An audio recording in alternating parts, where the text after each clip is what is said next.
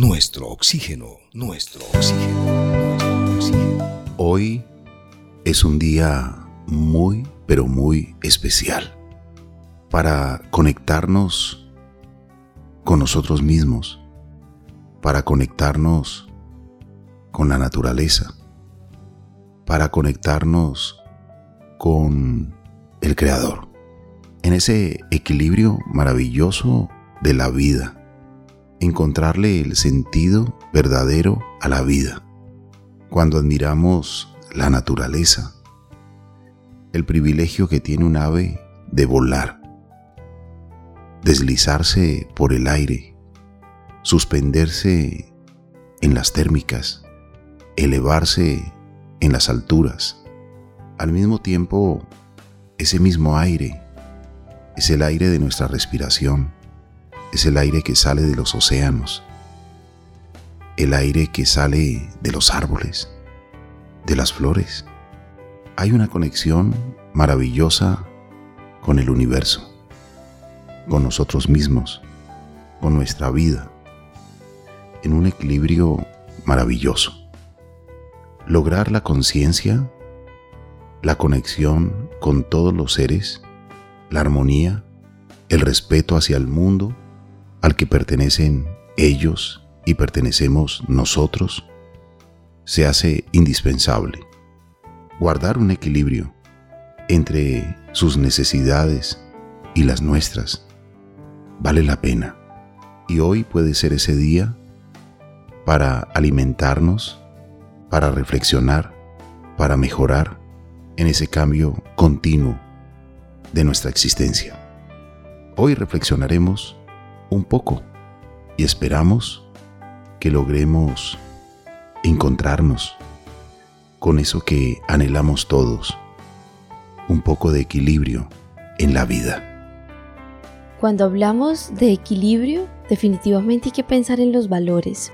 Más que principios, son una base para el desarrollo de una persona en la sociedad y nos beneficiamos nosotros de los valores porque nos acercan al éxito personal, pero también benefician a nuestro entorno cuando somos respetuosos, amorosos, puntuales, humildes, pacientes, prudentes, pues aquí observamos que el beneficio no es solo individual, también se convierte en algo colectivo.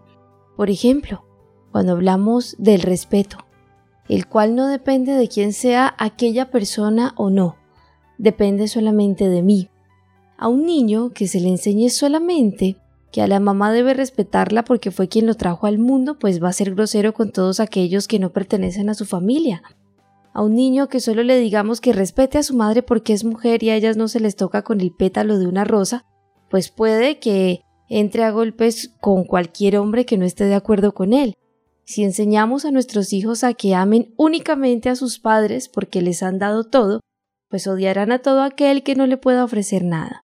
Si nuestros hijos, nuestros niños, aprenden a respetar a los ancianos porque son mayores que él, entonces puede que humille a las personas menores que él. Y es que los valores, Carlos Alberto y oyentes, no tienen preferencias. Así que aprendamos y eduquemos en eso, basándonos en que el respeto debe ser dirigido a toda persona, y se debe respetar a todo el mundo, porque nuestra educación no depende de si mi vecino o mi vecina se porta bien, si es blanco, bajo, pobre. Nuestra educación es algo que debe acompañarnos siempre y con todo el mundo. El respeto comienza con el autorrespeto.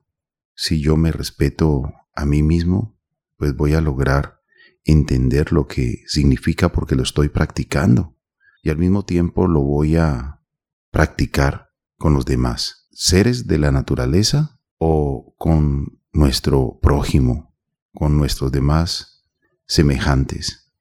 Vale la pena, como usted bien lo decía, Marían, interiorizar esa virtud, ese valor que nunca debe faltar en un ser humano, el respeto, desde la cuna hasta la edad muy, pero muy mayor. Hay una reflexión, Carlos Alberto de Oyentes, a partir de una historia, y no sé si ya la han escuchado, pero es titulada Lo he perdido todo por no ser humilde. Y es que había un chico, considerado el mejor de la clase. Tanto él como los demás creían que él se las sabía todas. Además era un chico con una buena posición económica. Un día hubo un terremoto en esa ciudad y aunque no hubieron casas derrumbadas, pues sí hubieron algunas que quedaron afectadas y en peligro de derrumbe, incluyendo la casa de este chico. Y como si no fuera suficiente, el padre del chico se había quedado en bancarrota porque había sido estafado con uno de sus negocios. En pocas palabras, pues no había dinero para una casa ni para arreglar los daños causados. Mientras el padre del chico se deprimía en los rincones de su casa, pues el chico seguía con sus estudios y estando en la clase, llega una organización que realiza trabajos sociales, ofreciendo ayuda a las personas que no pudieran reforzar sus casas, ya que se decía que otro terremoto se sentiría en la ciudad y era peligroso, porque una casa débil podría derrumbarse. Unos que otros levantaron la mano para recibir la ayuda, pero este chico, por aparentar aún ser rico, no levantó su mano. Pasa una semana y de regreso a su casa siente un gran temblor. Asustado corre a su casa y la encuentra totalmente destruida. Peor aún, su padre muerto allí dentro. Todos se extrañaban y preguntaban ¿por qué se caería? ¿Acaso no se reforzaron todas las casas de esta pequeña ciudad? Hasta que este joven respondió a un periodista He perdido todo por no ser humilde, por no restarle importancia a todos mis logros y mi popularidad y no reconocer que no estaba en buena situación. A veces es muy bueno, Carlos Alberto y oyentes, aceptar nuestros errores, pero también nuestros defectos, y este es el mejor camino para corregirlos, ya que si no lo aceptamos, nadie sabrá lo que padecemos e incluso tampoco nos podrán ayudar. Dios conoce incluso nuestras debilidades, pero si no las aceptamos, Él no podrá ayudarnos, ya que según nosotros, pues no necesitamos ayuda porque no tenemos ninguna dificultad. Qué importante es hablar de esto, de la humildad, reconocer que sí necesitamos ayuda, aceptar nuestros errores, nuestros defectos, trabajar en ello. Autoevaluación, autorreflexión son importantes. Hoy es un día único e irrepetible. Hoy es un día especial y si vivimos de una buena forma el presente, el futuro, que será un próximo presente, llegará de igual manera. Y por ello, los valores humanos en cada uno de nosotros, en cada persona, nos guían a lo largo de todas nuestras acciones y decisiones, e incluso en nuestra lista de prioridades vitales, y colectivamente nos ayudan a avanzar como sociedad. Hay que aceptar y cumplir las normas que rigen en determinada sociedad. Y todas estas normas se formulan para mantener el bien común y se basan en valores como la tolerancia, la amabilidad y la solidaridad. El no cumplimiento de las normas sociales no suele ser motivo de sanción, aunque en muchos casos puede acarrear una sanción social. Y a veces por no cumplirlas, por afectar a otro, podemos estar en serios problemas. Nuestras acciones nos pueden permitir mantener la armonía o la desarmonía. Vale la pena reflexionar, meditar, cómo estoy avanzando, qué estoy haciendo, qué consecuencias estoy logrando, a quiénes estoy afectando. De seguro, el primer afectado soy yo al afectar a otros. Por eso vale la pena el cambio, vale la pena rectificar, vale la pena cambiar.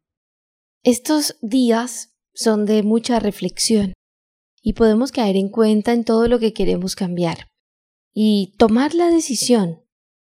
Pero de tomar la decisión a trabajar en esa decisión, todavía hay un camino largo por recorrer. Y es que debemos ser constantes en esos cambios. Si yo sé que debo practicar más el amor, la prudencia, la paciencia, la humildad, tal vez mi problema es el mal genio. Y es que a todo el mundo le respondo, como dicen por allí, con tres piedras en la mano. Y es que a veces siento que todos me van a afectar por algo y por eso yo siempre estoy de alguna manera con predisposición de lo que me van a decir o lo que incluso me van a mandar a hacer. Y es la constancia. Recordemos que aún estos temas de reflexión, de espiritualidad, si en ellos no somos constantes, no vamos a lograr un cambio en nosotros. Y todo empieza por nosotros mismos, ser aún disciplinados en esto. Solo por hoy voy a estar gozoso en este día. Voy a estar feliz y me lo voy a disfrutar, pase lo que pase. Solo por hoy mi actitud va a ser una actitud positiva, pase lo que pase. A veces simplemente nos acostumbramos a quejarnos, a sentir que ya estamos incluso viejos, desgastados, y vemos la vida como si ya solo estuviésemos esperando la muerte. Ocurre, Carlos Alberto y oyentes. Qué bueno es devolverle la chispa a la vida, y eso no se la da otra persona en nuestra vida. Esto nos lo damos nosotros mismos. Cuando tomamos la decisión de ser positivos, incluso hasta por qué no. ¿Será que si tengo esta actitud es porque estoy dejando que el mal genio, las malas actitudes, la terquedad, tal vez, lleguen a mi vida?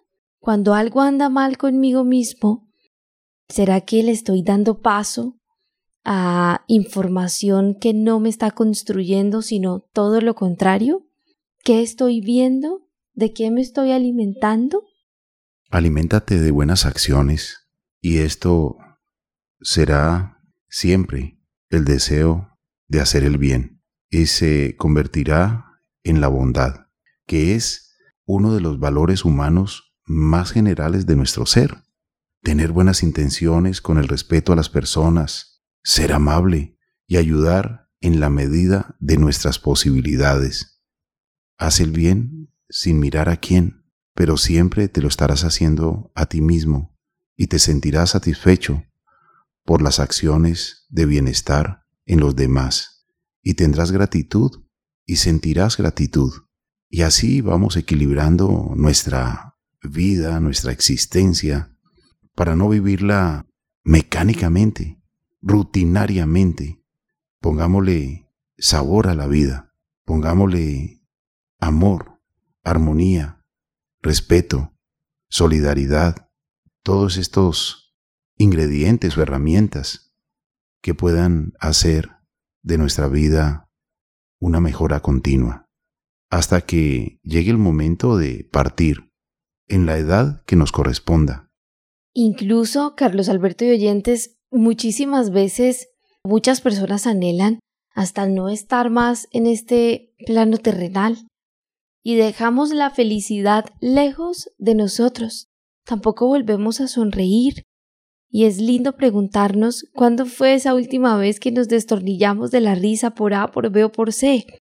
¿Cómo puedo volver a recuperar esa alegría en mi vida, esa chispa de sentirme vivo, de reconocer que esto es una bendición inmensa, que puedo caminar, salir, ver con mis ojos la naturaleza, la creación de Dios, que Dios ha creado en mí un cuerpo perfecto que funciona como una máquina y que puedo comer, alimentarme, llevar los nutrientes a cada órgano de mi cuerpo, agradecer por quien trabaja la agricultura. Qué lindo es hablar de esto, Carlos Alberto, porque muchas veces eh, sentimos como si no tuviésemos opciones y hay que reconocer que todos tenemos opciones, aunque no podemos evitar muchas de las dificultades que encontraremos en la vida, por supuesto, lo que sí podemos controlar es cómo vamos a reaccionar ante las dificultades y estaremos más contentos cuando nos demos cuenta que la felicidad es una opción y no la buena suerte de algunas personas. Me ha encantado ese término que usted ha mencionado, recuperar la chispa de la vida, porque de verdad la vida no puede ser monótona o rutinaria, mantener la desarmonía constantemente. Hay que colocarle precisamente todos estos valores. Y si hablamos del hogar, hogar viene de hoguera, de calor, de fraternidad, de armonía. Allí es donde nos cargamos de esa nueva energía para cada día. Ahí está nuestra cama, que es como el cargador, donde practicamos el sueño y nos levantamos nuevamente en el nuevo día con energía. Y vemos la luz del sol, los colores, escuchamos los sonidos, porque cada paisaje suena diferente. ¿Dónde está tu hogar? ¿Qué suena cerca de tu hogar? ¿Cómo te sientes? ¿Cuánta naturaleza hay? Tus seres queridos. Debemos despertar conciencia, dar gracias por la vida, por el aire, por el agua, por la tierra que pisamos, en el lugar donde nos encontramos, por todo lo que tenemos. Dar gracias. Y esto le dará esa chispa maravillosa a la vida. Practiquemos la gratitud, incluso en los momentos más difíciles. Hay cosas por las que tenemos que estar agradecidos. Reconocer lo bueno en nuestra vida es esencial para aprender a ser feliz. Y es que hasta un dolor, Carlos Alberto, mire. Y oyentes, ¿cuántas veces nosotros no tenemos algún malestar, alguna dolencia, pero esa dolencia nos lleva incluso hasta a repensar nuestro estilo de vida, nuestra alimentación. Nos lleva a pensar incluso en los dolores que sufrió Jesús en la cruz. Practicar la gratitud es indispensable en nuestro día a día. Ay, pero es que yo no tengo trabajo, estoy pasando necesidades, la situación está muy difícil. Cada quien vive situaciones difíciles. Nadie tiene una vida perfecta, pero definitivamente por más difícil que todo se torne u obscuro en nuestra vida, siempre va a haber algo por qué agradecer. Si no tengo trabajo o empleo, pero tengo salud para poder salir a buscar qué hacer, pues gloria a Dios por eso. ¿O será que también cuando caigo en las situaciones difíciles o en la escasez, esto me está recordando que de pronto confiaba mucho en eso para mi vida? en ese trabajo, en esa estabilidad que tenía, y ya me estaba como que olvidando de que dependo de Dios. A veces también, Carlos Alberto y oyentes, estas situaciones se dan como, como una especie de sacudida para que volvamos a colocar los pies en la tierra y entendamos que jamás vamos a depender de nosotros mismos, sino que siempre vamos a depender de Dios, que si tenemos un empleo, que si hay comida en la mesa, es porque Dios lo ha permitido. Y qué lindo reflexionar acerca de esto. Todo merece una reflexión, una reflexión y un agradecimiento. Y hay que salir de ese piloto automático, de esa rutina, de esa monotonía. Y observemos las cosas con agradecimiento, las situaciones, todo lo que tenemos, nuestros amigos, nuestra familia, en el barrio que estamos, nuestros vecinos, y logremos la armonía, la cordialidad, el saludo. A veces vivimos y no sabemos quién está en el entorno, y resulta que un vecino puede salvar tu casa de un incendio, o puede ayudarte en una emergencia, o puede ser al contrario, tú puedes ayudarle porque sabes un poco cómo ser solidario y qué necesidades puede tener para contribuir. Solo así se vive en sociedad, en comunidad. Por eso los valores que estamos mencionando hoy a manera de reflexión deben convertirse en una buena acción en nuestras vidas. Quitar ese piloto automático y lograr la conciencia. Incluso como usted bien lo decía, Marian, en la alimentación. Lograr una alimentación inteligente, equilibrada. Frutas, verduras, hortalizas, la generosidad de la tierra, este útero maravilloso que entrega cuando le damos semillas, frutos, hojas, flores, colores, nutrientes. Y si se saben balancear, vamos a obtener salud. Y la salud personal es una responsabilidad muy personal. Nadie te va a cuidar. Debemos autocuidarnos practicar el ejercicio, oxigenar nuestros pulmones, nuestro cuerpo, nuestros músculos, nuestra sangre, hace parte del alimento, de todo ser humano. Hace parte de ese maravilloso equilibrio. Qué lindo es hablar del perdón, porque incluso existe la ira contra uno mismo o las cosas que nos han pasado. Puede ser una carga y muy pesada. Y cuando aprendemos a soltar esa ira, pues empezamos aprender cómo ser felices con nosotros mismos. Y cuando somos felices con nosotros mismos, pues vamos a ser felices con los demás. También definir qué significa felicidad para cada quien.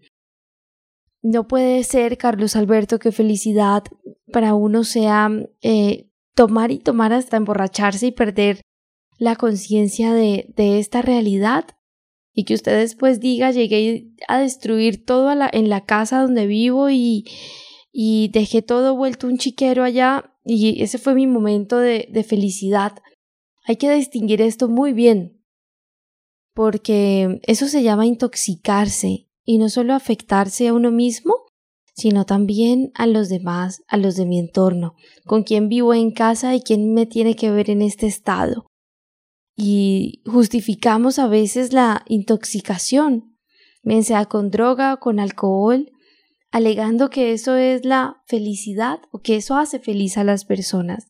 Y qué importante es reconocer que eso es una enfermedad, que a veces lo que se busca es ahogar la realidad y perderse en otro mundo. Debemos ser conscientes de la importancia de nuestros pensamientos sobre nuestra calidad de vida. Y enfocarnos en cosas malas o emociones destructivas puede ser algo muy negativo, muy destructivo. Así que lo importante es aprender a ver el lado positivo de las cosas, aprender a ser más feliz, pero de una manera sana, de una manera que me construya a mí, pero también a mi entorno. Y fabricar alegría es gratis. Tú puedes ser consciente de ello y puedes lograr alegrías muy fácilmente. En familia, compartir con ellos, cuidando el no herir, no lastimar, mantener y alargar la armonía. En muchos momentos, fabricar alegría, evitar las confrontaciones, las indirectas, las reclamaciones, los resentimientos. Y así vamos logrando restaurar la alegría, restaurar la armonía. Y el hogar se convierte en ese refugio maravilloso donde nos cargamos de esa energía para cada día. Y debemos dejar también que los demás integrantes de la familia puedan lograr eso, que el hogar sea ese lugar donde aterrizan el estrés, donde no van a afectar con el estrés a los demás, ni me voy a afectar a mí mismo, ni se lo voy a descargar a los demás. Mi ira, mi tensión, mi resentimiento, mi preocupación, debemos ser cuidadosos con ello y sólo así lograremos mejorar las relaciones interfamiliares, interpersonales, en casa, en el trabajo, en la calle, en todo momento y todo lugar. Qué lindo es practicar la alegría en la casa.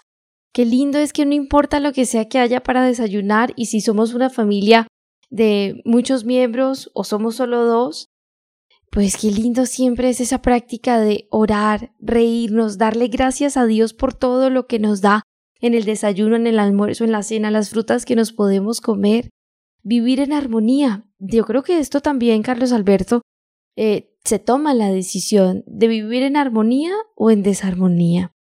También que nuestro hogar se convierta en ese, en ese lugar para quien necesite ayuda, un consejo, quien esté pasando por un momento difícil. Y por supuesto, no dejar de lado las amistades, porque sentirnos incluidos en una comunidad de amigos, pues puede ser parte importante de una vida feliz. Sin el afecto y el compañerismo de los amigos, la soledad puede restarle incluso a nuestra salud, felicidad y hasta el bienestar. El bienestar personal, el bienestar de los demás es compartido. Para pelear se necesitan dos.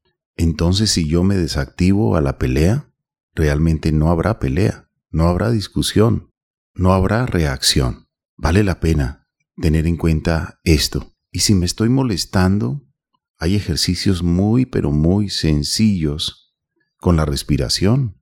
Colocar la mente en blanco, respirar hasta cuatro, inhalando aire, retenerlo, contando hasta cuatro, exhalando, contando hasta cuatro, reteniendo el aire, contando hasta cuatro, y volver a inhalar, contando hasta cuatro, y repetir ese ejercicio hasta desactivarnos en la rabia, en la ira, en los sentimientos, en el pensamiento que muchas veces puede ser controlado, porque al manifestarlo con descontrol podemos cometer muchos errores, porque la palabra crea o la palabra destruye, y luego nos podemos arrepentir de lo que dijimos, pero puede ser demasiado tarde. Herimos, lastimamos con la palabra. Carlos Alberto, esto que usted está mencionando es sumamente importante porque ¿Cuántas veces la cizaña no ha dañado relaciones en toda una familia? Incluso hasta en toda una empresa. Recuerdo mucho un programa que hicimos de este tema y me encantó, porque debemos ser muy cuidadosos con lo que decimos. ¿Cuántas veces hacemos sentir mal a alguien o incluso hasta caemos en el bullying?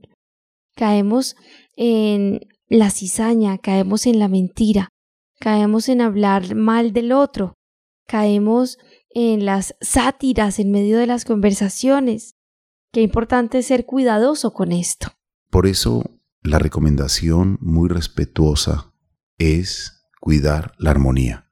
La armonía ocurre cuando existe un equilibrio y una conveniente y adecuada proporción, concordancia y correspondencia de unas cosas con otras. Y en un caso, agradable a los sentidos, por ejemplo, la vista, los colores. Eso es armonía para entenderlo de la mejor forma, pero también cuidar las buenas relaciones, mantener una armonía, como se menciona también en la música. Cuando algo tiene armonía, es agradable. Entonces, las prácticas de ser agradables, nuestras relaciones interpersonales, mantienen la armonía no le atravesemos nada desagradable, porque se puede dañar esa armonía. Y hagamos el ejercicio, empezando por nosotros, desactivarnos a la desarmonía. También para lograr esa armonía con nosotros mismos, es indispensable disfrutar de la naturaleza. Y es que los rayos solares generalmente hacen que las personas se sientan más felices, Qué lindo es aprovechar un día soleado para dar un paseo, para caminar. Qué lindo es empezar a mirar el jardín que ocurre allí. Nos está visitando una abeja, nos está visitando un ave. Qué importante es esto. Parte de que seamos felices o buscar nuestra felicidad, pues se trata de esto, de los entornos en los que estamos, y nadie más va a tomar la decisión sino nosotros mismos de decir voy a estar un rato en la naturaleza, voy a pasar más tiempo en el jardín o en el parque del barrio, que ya se están convirtiendo en bosques urbanos. O hoy es el día en el que quiero despertarme desde muy temprano para ver aves desde mi ventana. ¿Por qué no hacerlo? Ese contacto con la naturaleza nos proporciona mayor felicidad porque nos lleva a la reflexión y a la conciencia de lo maravilloso que es este planeta. Aprovechemos la vida Aprovechemos la existencia, aprovechemos el día, aprovechemos la noche. No caigamos en la rutina o en el piloto automático de nuestra vida. Despertemos para agradecer, para entender todo lo que hemos recibido, todo lo que tenemos, porque vale la pena disfrutar, compartir, amar y lograr muchas cosas hermosas en esta existencia.